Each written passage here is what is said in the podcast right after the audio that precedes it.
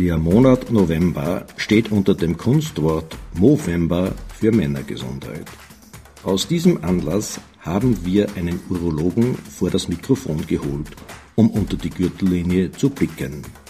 Das Ziel ist, Männern die Angst vor gesunden Untersuchungen zu nehmen und für gesunden Vorsorge zu werben.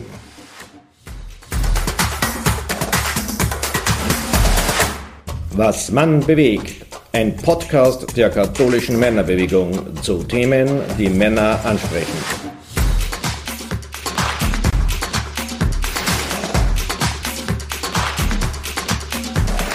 Mein Name ist Reinhard Kasper, Referent der katholischen Männerbewegung Oberösterreich. Heute befinde ich mich in der Ordination von Dr. Markus Meyer in Berg. Er ist Urologe und steht als Experte zum Thema Männergesundheit zur Verfügung. Heute bewegen wir uns einmal unter die Gürtellinie im wahrsten Sinn des Wortes. Ich bin selber bei Dr. Meyer als Patient und sitze heute auf der anderen Seite, um ihn zu interviewen. Servus, Markus. Reinhard, hallo. Männer und Männergesundheit. Kannst du einmal sagen, wie lange du schon in dieser Branche bist und ob sich in diesen letzten Jahren etwas verändert hat in der Gesundheitsvorsorge oder beim Bewusstsein der Männer zum Thema Männergesundheit? Ich komme beruflich vom Krankenhaus der Barmherzigen Schwestern, habe dort nach dem Turnus dann die urologische Fachausbildung gemacht, bin nun äh, seit 22 Jahren im Geschäft sozusagen äh, und habe nun seit elf Jahren die Ordination als Basisversorger. Ja, es hat sich einiges gewandelt in den letzten 20 Jahren. Die Männer in jüngeren Jahren äh, haben einen ganz anderen Zugang zu äh, Gesundheit und äh, ihrem eigenen Körper, zur Vorsorge. Und da ist das, das Bewusstsein sicherlich anders geworden als zu unserer Vätergeneration, äh, wo für den Mann äh, doch äh, Krankheit kein wirkliches Thema war das hat sich doch entwickelt äh, aus der Geschichte, äh, wo einfach der Mann für die Jagd zuständig war und die Frauen für, äh, fürs Bärensammeln sozusagen überspitzt formuliert. Äh, und äh, aus, aus dem heraus hat sich doch in den letzten äh, Jahren einiges getan. Aber es ist ja noch immer so, wortläufig, dass Männer erst dann zu Arzt gehen, wenn es schwerwiegende Probleme gibt. Steht, stimmt das noch oder hat sich da auch wieder etwas verändert? Teilweise ja, teilweise nein. Äh, wir sind da wieder bei der älteren Generation, wie kürzlich ein 74-Jähriger ähm, äh, erstmals beim Urologen war. Es ist ihm bisher immer gut, gut gegangen. Auf Anraten des Hausarztes bei der gesunden Untersuchung, dass er doch auch einmal zum Urologen gehen sollte, war er dann hier, ähm, haben dann ein paar Kleinigkeiten festgestellt, die aber für ihn, für das, für das urologische Alltagsleben durchaus gute Hinweise waren. Und somit hat es einen Sinn gehabt. Allerdings auch Jüngere, ähm, die mit 30, 35 Jahren von sich aus einmal zum Urologen gehen wollen, äh, zur körperlichen Untersuchung, ob alles passt. Das heißt also, der Gesundheitsgedanke äh, von den Jüngeren ist durchaus anders. Ja, da sind wir schon beim Thema Alter. Ab welchem Alter sollen Männer wirklich zur gesunden Untersuchung gehen?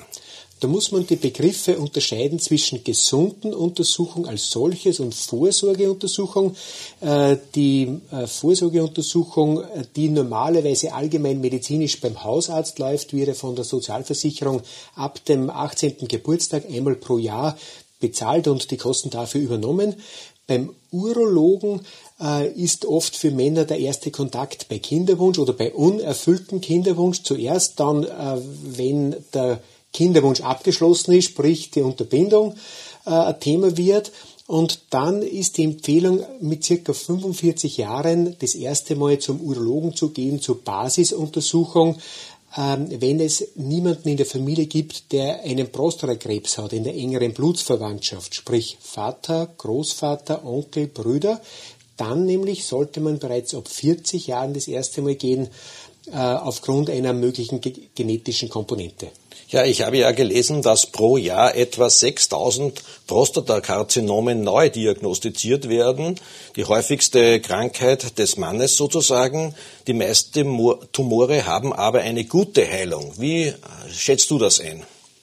Das ist korrekt. Es kommt auf, den, auf die Diagnose drauf an, zu welchem Zeitpunkt, dass man draufkommt. Da ist es wichtig, dass man bereits in jungen Jahren bereits einen gewissen Ausgangsbefund hat, wo man dann später dann einmal darauf zurückgreifen kann, äh, wie war es denn vor fünf Jahren, zehn Jahren. Ja, da bei der Früherkennung von urologischen Krankheiten. In welchem Zeitraum gibt es die besten Heilungschancen aus deiner Sicht?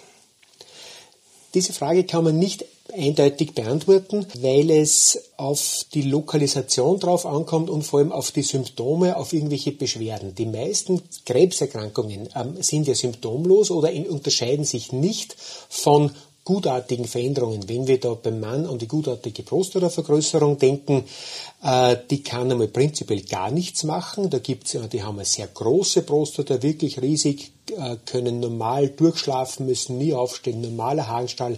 Und dann gibt's welche, die eine sehr kleine Prostata haben und trotzdem sehr geplagt sind. Drum ist es eher symptomorientiert, aber nicht primär zu unterscheiden, ist es jetzt gutartig oder bösartig.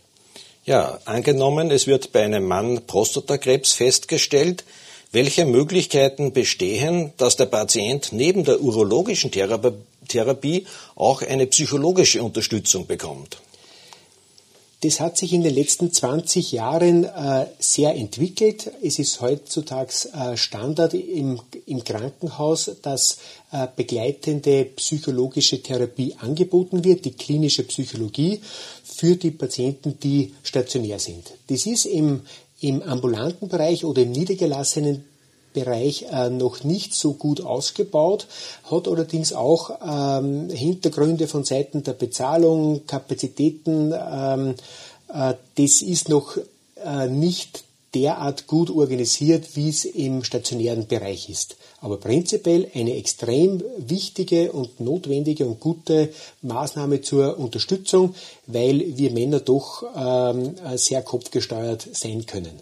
Ja, da sind wir schon bei der Männergesundheit und Erziehung. Wie sollte ein verstärktes Bewusstsein für dieses Thema entwickelt werden? Wie, wo, wann?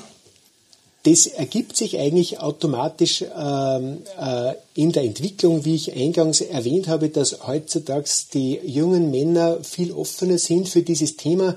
Zu unserer Vätergeneration wurde das urologische prinzipiell totgeschwiegen. Ähm, äh, da da, da hat es auch keine, keine wirklichen ähm, äh, offenen Situationen gegeben. Heutzutage, wo äh, die Väter, also die Väter der Kinder, die jetzt, ich sage mal, zehn Jahre alt sind, schon ganz einen anderen Zugang haben und das dann auch an die Kinder vermitteln, so dass die anders aufwachsen, als es sie selbst wahrscheinlich äh, erlebt haben. Wie haben sich die medizinisch-technischen Geräte und die Untersuchungsmethoden da in den letzten Jahren verbessert? Ich habe ja selber festgestellt, das ist eigentlich alles schon sehr klein gehalten bei den Untersuchungen, die Geräte, äh, die Methoden, wie man äh, Untersuchungen macht. Es hat sich in den letzten zehn Jahren exorbitant viel getan, technisch sei es äh, von äh, Seiten Computertomographie oder Magnetresonanzuntersuchung. Ich denke da an die Magnetresonanzuntersuchung der Prostata, die äh, vor fünf äh, bis vor fünf Jahren langsam gekommen ist, vor zehn Jahren komplett in den Kinderstuhlen steckte, zwischenzeitlich eigentlich Standard wurde. Äh, dann auch äh, von der Nuklearmedizin eine eine Untersuchungsmöglichkeit bei Krebserkrankungen. Äh, auch hier gibt es äh, PET-Untersuchungen bei äh, Krebserkrankungen zum Feststellen, ob irgendwo Absiedelungen vorhanden sind. Da ist das vor 10, 15 Jahren Steinzeit-Thema gewesen. Oder auch die Strahlentherapie. Technisch sehr ausgefeilt, sodass man auch punktuell alle einzelne Lymphknoten bestrahlen kann. Von dem allem profitiert heutzutage ein betroffener Patient. Danke, das ist ja sehr interessant. Jetzt gehen wir noch einen Schritt weiter. Sexualität und erektile Dysfunktion. Viele Männer haben hier ein Problem, über dieses Thema zu reden. Es ist ein schambesetztes Thema. Oft fehlt auch die Sprache dafür, hier dieses Problem anzusprechen oder überhaupt sich mit diesem Problem mit einem Facharzt auseinanderzusetzen. Wie kann man da die Männer unterstützen? Prinzipiell äh, die offene Aussprache, ja, wobei natürlich äh, ich tue mir fachlich gesehen leicht. Ich sage immer, ich habe nichts anderes gelernt. Ähm, das heißt also der offene Umgang und ähm, äh, für viele Männer ist das am Anfang so ein bisschen ein, eine Hemmschwelle, das stimmt. Allerdings, äh, wenn Sie dann merken, dass man weiß, von, äh, wovon man spricht und man Empfehlungen geben kann und dann der Patient fühlt, dass er verstanden wird, dass man, dass man weiß, von was er redet, äh, dann sie von sich her, herausgehen äh, und äh, somit äh, das ganz ein positives Gesprächsthema und Gesprächsklima ist. Ähm, viele ältere äh, Männer sagen dann, äh, so habe ich noch nie mit jedem, jemandem über das sprechen können äh, und genau darin sehe ich den Sinn in meiner Sache. Gibt es auch aus deiner Sicht so etwas wie einen sexuellen Leistungsdruck, dem Männer durch entsprechende Bilder von Männlichkeit oder auch durch die Werbung ausgesetzt sind, nach dem Motto, wenn er nicht richtig steht, bin ich kein richtiger Mann? Absolut. Und hier haben aber das größte Handicap, die jüngeren Männer. Weil äh, früher, vor 30, 40 Jahren, gab es äh, nur wenig bewegte Bilder. Äh, das waren äh, Fotos, Magazine, wie auch immer.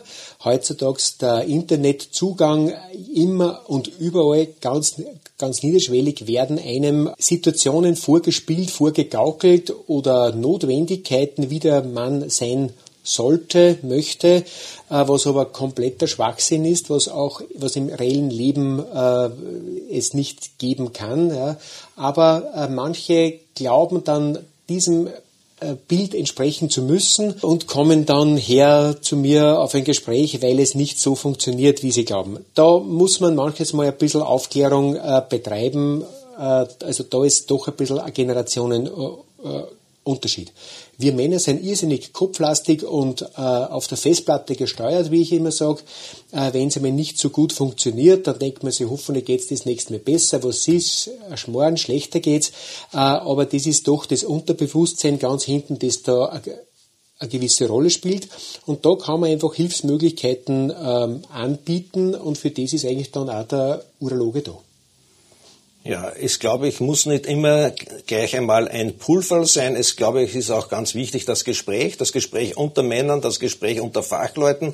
Und du als Vater hast natürlich da ja, äh, kannst natürlich dann auch äh, deine Expertise noch einmal auch dazulegen, als wenn es um die Vaterschaft und so geht, oder? Das ist richtig, äh, auch äh, hinsichtlich äh, Selbstständigkeit und, und, äh, und Arbeitsdruck.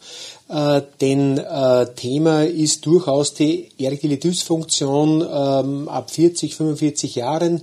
Äh, Klassiker, das ist der, äh, der Angestellte in leitender Position oder der Selbstständige, der gerade im Firmenaufbau ist, der äh, arbeitet äh, 12, 14 Stunden am Tag, kommt am Abend nach Hause, der Körper ist müde und sagt so, jetzt legen wir uns einmal nieder und jetzt legen wir uns nieder und das war's dann auch. Und das ist manches Mal für den Kopf etwas schwer äh, zu verarbeiten, aber das gehört besprochen. Und wenn man äh, auf das hinweist oder das einfach äh, den Fokus ein bisschen auf das liegt, dass es auch etwas anderes geben könnte als wir die Arbeit, ähm, dann fällt es manches leichter. Wobei Pulver her oder hin, ähm, es ist doch oft gut, wenn man äh, Richtung Viagra denkt, das übrigens auch im September Geburtstag hatte, den 25 zur Unterstützungsmöglichkeit. Es hat manches Mal ein bisschen einen negativen Beigeschmack. Äh, das kann aufs Herz gehen mit Nebenwirkungen, aber ist trotzdem äh, psychologisch eine äh, extrem wichtige Unterstützungsmöglichkeit, weil dadurch es dann wieder normal funktioniert. Die Gliedsteife ist wieder so, wie es sein soll. Und wenn man das zwei, dreimal hintereinander macht, dann sagen manche, wenn es im Nachkasten liegt, wirkt schon. Danke, sehr spannende Antwort. Zum Schluss noch eine Frage. Hausarzt, Facharzt, Krankenhaus. Wie ist die, deine Wahrnehmung zum Zugang des Gesundheitssystems und gibt es eine Reihenfolge, um nicht das System zum Einsturz zu bringen? Erstens können wir alle sehr, sehr froh sein, dass wir in Österreich einen sehr niederschwelligen Zugang haben. Das heißt, jeder äh, Betroffene bekommt im Grunde alles. Es ist nicht vom Geld abhängig, äh, wie in anderen Ländern äh, es besteht. Und da haben wir gerade in Oberösterreich ein, ein Glück, weil wir sehr, eine sehr gute medizinische Versorgung haben. Äh, das ist einmal das eine. Das äh, andere ist natürlich eine gewisse Jammerei beziehungsweise Finanzierung. Das ist so. Es ist das System, die äh, vorher schon teilweise etwas ähm, unrund gelaufen und die, und die Pandemie, die Corona-Zeit hat es dann eigentlich richtig zum, also das fast zum Übergehen gebracht. Und jetzt sind wir natürlich in einer Phase, wo man sich besinnen muss, was sind, was sind die Vorstellungen, die Wünsche von Patienten, aber auch welche Möglichkeiten sind. Es äh, wird sich wahrscheinlich entwickeln, dass nicht an jedem äh, Eck und äh, an jedem Ende alles angeboten werden kann, dass, dass gewisse Spezialisierungen äh, geben wird. Das heißt, man, äh, man wird zu einem Facharzt oder zu einem Spezialisten vielleicht 50, äh, 100 Kilometer wohin fahren müssen. Dafür aber dort bekommt man eine ausgezeichnete Qualität. Das ist einmal das eine Thema. Die Stellung des Hausarztes ist für mich im Gesamtsystem des Um und Auf. Also ohne dem geht's gar nicht. Und ähm, der, das ist ein Bereich, der im Umbruch ist. Auf, auf der einen Seite durch äh, Generationenwechsel auch ähm, äh, viele Frauen in der Medizin, aber Frauen heißt Mütter und auch Unternehmerinnen, weil auch ein, ein Arzt mit Ordination ist Unternehmer, das ist so. Aber gleichzeitig ist eine Familie zum, zum Versorgen und das sind die Dinge, die sich in den letzten 30, 40 Jahren einfach geändert haben und das System kann man nicht von heute auf morgen um, umstellen. Das sind Dinge, die, die brauchen Zeit. Aber prinzipiell ist der Hausarzt, die Hausärztin die erste Ansprechperson, die die wichtigste. Und wenn ich da von Kollegen in der Stadt höre, dass viele Patienten keinen Hausarzt mehr haben, weil sie ja sowieso gleich in die Spitalambulanz äh, gehen, da hat man ja zu jeder Tages- und Nachtzeit das volle Angebot, dann ist das, was äh, das System untergräbt und nicht Sinn der Sache ist. Ich sage mal danke für dieses ausführliche Interview, auch noch einmal zu dieser äh, Sache mit den Krankenhäusern, mit den Hausärzten, mit den Spezialisten, Spezialistinnen. Äh, ich danke für das Interview, liebe Hörer und Hörerinnen. Das war eine weitere Folge unseres Podcasts Was man bewegt. Dieses Mal war mein Gast Urologe Dr. Markus Meyer aus Berg zum Thema Männergesundheit. Ich bedanke mich fürs Zuhören Nutzen Sie die Möglichkeit der Vorsorgeuntersuchung und bleiben Sie gesund. Ihr Reinhard Kaspar.